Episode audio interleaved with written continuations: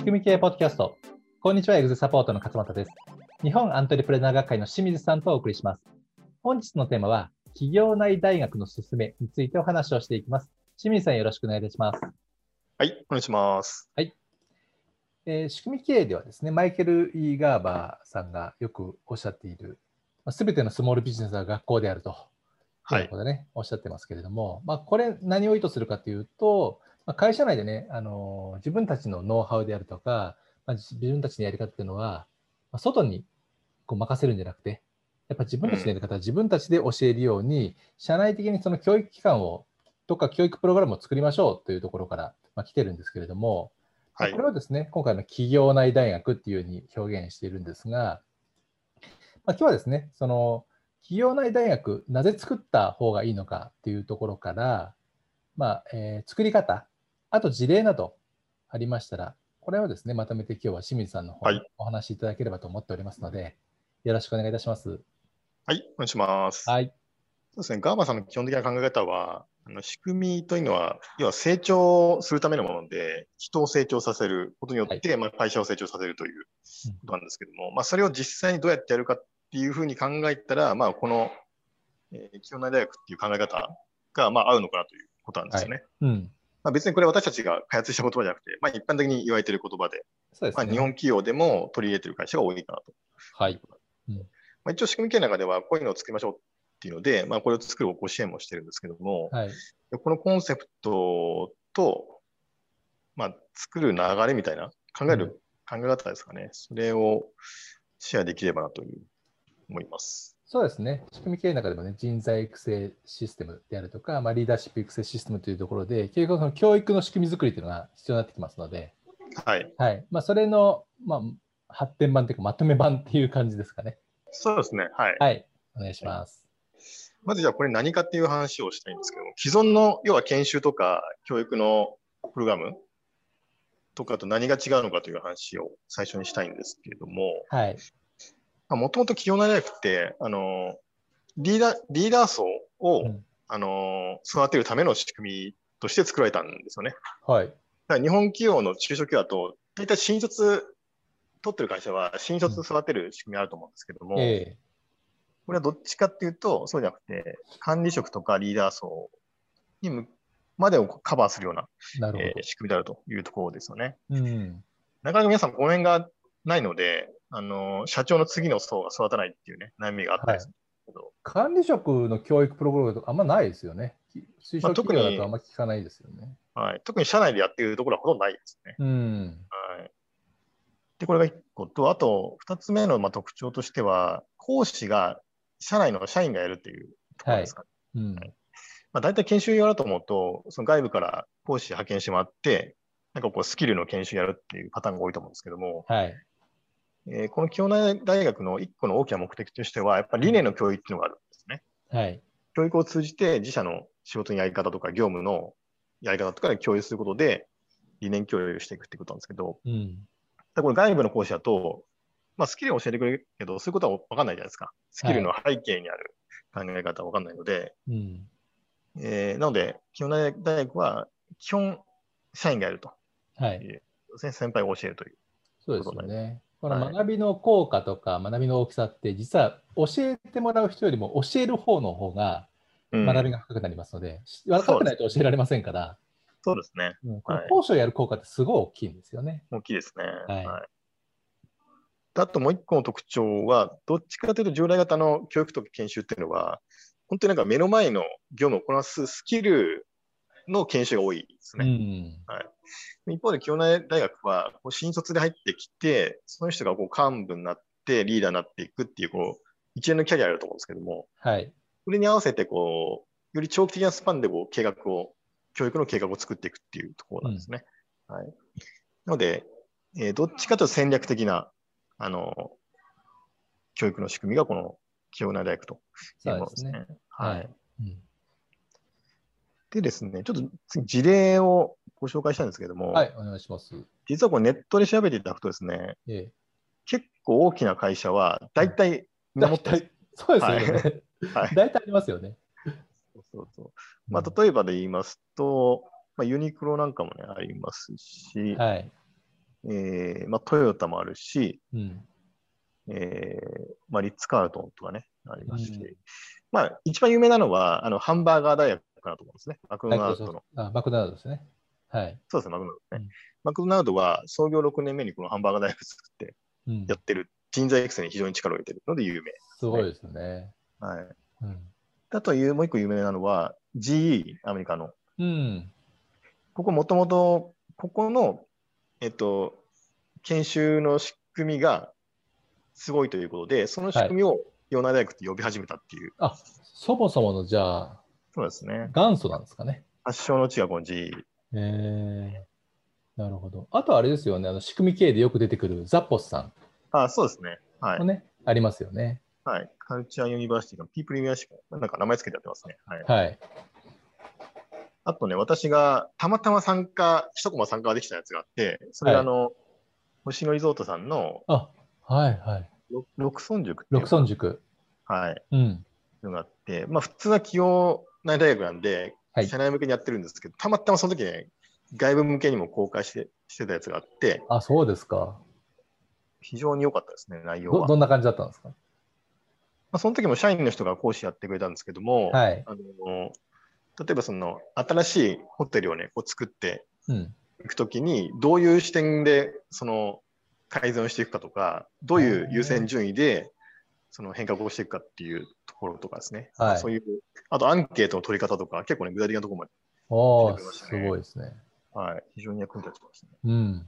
まあ、そんな感じで結構成長している会社は、大体持ち始めてるというですね、このヒョナ大学っていうのを。はいうん。で今出したのは、あの結構大企業の話が多いので、まあ、中小企業の方はね、い、や、うちは無理ですよっていう思われるかもしれないけども、確かに。でもさっき言った通り、あのマクドナルドは創業6年目でもうこれ作ってますから、はい。そんなどでかくなくても、まあ、小さいところから始めることができるといううん。ことですよね。そうですね。まあ、大学って言っちゃうとね、なんか壮大なものにねはい、すごいカリキュラムもいっぱいあって、はい。整っててってイメージはあると思うんですけれども、はい。うん、あの中身は本当に01で始める場合は少しずつで、ねうん。作っていくっていう形でいいと思うので、そうですね。ね、あのリーダーシップの研修なんか1個だとしても、まあ、箱としては一応大学みたいなイメージで、うん。そうです。うんはい考えていただくといいかなと思いますよね。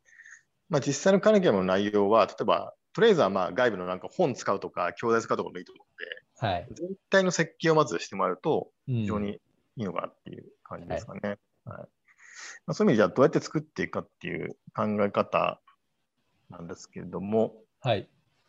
まず課題の明確化っていうのが大切かなと思ってて、今この話を聞いたから、じゃあ早速うちでもやろうっていうことじゃなくて、今うちにどういう課題があるのかと、人材に関して。うんはい例えばベテラン社員がなかなか育たないとか、新卒が育たないとか、もしくは管理職が育たないとか、どういう課題があるのかという。はい。で、その解決策としてこれが役立つかどうかっていうのをまあ判断しないといけないので、そうですまず自。の課題ですかね。はい、こういう課題というか、はい現状認識、現状確認、これ、洗い出してものすごい大事ですよね。そうですね。課題感があまりにも大きいと、そこばっかり視野狭窄になって焦点が当たってしまいますけれども、う意外ん。にこう出してみると、他にも課題っていっぱいあるはずなんですよ。うん。一回全部出した上で、そこで優先課題の優先順位をつけてから、えー考えていくっていうのが、このステップはすごい大事だと思いますね。そうですね。これめっちゃくちゃ大事ですね。はい。でそれを踏まえた上で、次、理想像の明確化ということですかね。はい。でこの表内大学を作って、えーまあ例えば10年ぐらい運用したときに、どういう状態を目指したいのかといううんことですね。これいつもお伝えしている通り、終わりから始めないといけないので、何事も、はい最後の状態をイメージするということですね。うんで次はもう、えっと、カリキュラムの設計に、えー入っていくとはい。いうことで、まあ、これが一番多分難しいと思うんですよね。うん、そうですね。はい、だイメージとしては、本当に学校なので、えー学校が役に参考になるんですけど、大学大学だったら1年から4年まではいあ。って、各科目があるみたいな感じでうんあると思うんですけども、じゃあ皆さんの会社に当てはめると、例えば1年生ってどういう人たちなの？新卒3年目ぐらいまでとか、はい。2年生はまあ10年目ぐらいまでとみたいな感じで、階層を区切ってもらうとややりやすいのかなという感じしますね。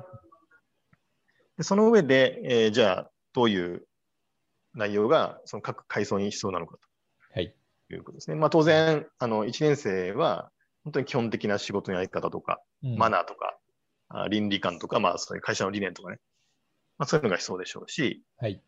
半分になってくると、まあ、その辺もう全部カバーできているので、えーチームワークだとか、もうちょっと経営のね、学びを、えーしてもらうとか、まあ、そんな感じで、えー階層とうん分野、まあ、これで分けると分かりやすいのかなとうん思いますね。ここでせまあ一般的に、はい、うんあ、どうぞ。ここで設計して、はい、でこういうことを学ぼうってなったときに、はい、あの企業内大学だからといって、すべてをすべてその教育コンテンツを自社内で作らないといけないっていうわけではないですよね。そうですね。何が中小必要かっていうのを決めるということがすごい大事っていうことですね、ここはね。でそれのの学びは外部の、なんかね、さっき言った教科はい、テキストであるとか、はい外部の研修であるとかっていうのを使ってはいも別に問題はないと。そうですね。はい。だ普通の会社で研修とか教育を計画するときって、そ最初にそっちから入っちゃうんですよね、うんコンテンツから。あなんかなんかあそこでなんかいいこと教えてるからあ、そうそうそうそう。学学ぼうよ、学んでこいよみたいな。そうそう。あ、このなんか、本に書いてあることいいな、みたいな。で、その、著者読んだりとか、うん。結構分散しちゃうんですよね。目的じゃないの。ありがちですよね。はい。これ結構無駄なので、まず全体設計が大事かなということですかね。はい。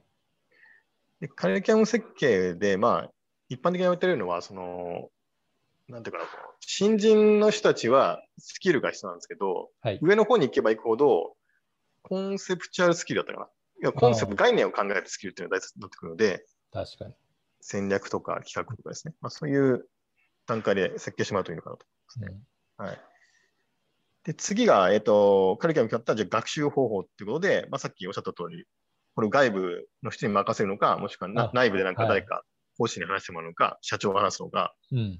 本で学ぶのか、まあ、いろいろありますよね。はい。で、さらにそれを動画でやるのか、うん。こう、クラスルーム形式でやるのか、なんかワークショップみたいな感じでやるのか、はい。e ラーニングでやるのかみたいな、いろいろあるのでえーそういう手法ですかね。うん。はいで、最後に実施とフィードバックっていうことで、まあ、実際に運営始めてみて、えー効果があるかどうかはいっていうね。まあ、この効果の測り方は、えーさっきの一番最初の課題の明確化のところで、えー立ち戻らないないといけないんですけども、何を目的としてこれを作ったのかっていうのを立ち戻って、はい。それを実践にやってみて、成果があったかどうかっていうところのフィードバックですかね。はい。あその課題が解決に向かっているかっていうところですね。はい。そうですね。うん。はいまあ、全体としてはそんな流れですかね。はい。で、結構ね、昔、あの、えっと、ザッポスとかにツアー行ってた時に、ええーそのザッポスの清内大学見てですね、結構いろんな社長が、あうちもこれやろうっていうことでやり始めた人結構いるんですけど、えはい。結構みんなで途中で挫折したんですよ。そうですか。は何挫ですかね折した、はいうんなぜ挫折したかっていうと、このやっぱ、この、さっきの全体を設計してから個別のところを向いていくっていうことを理解されていなかった方がやっぱ多くて、当時僕もそこまで理解なかったんで、これに関して。はい。で、えー既存の研修と大して変わらないことをやってしまったと。単に名前をつけてるだけで、その、なんとか大学っていう。なるほど、なるほど。らそこがちょっとまずかったのかなっていうのと、はい。やっぱり実施とフィードバック、うん課題がまず明確になってなかったし、うん。うん、とりあえずこれをやろうっていうことで始めちゃったんで、はい。その辺が弱かったんですね。なるほど。まあ、そんな感じで、でも今のステップでね、やってもらうと、うんえーそういうことにならないと思うので、うん。ぜひ試してもらえばなと思いますね。はい。はい。ありがとうございます。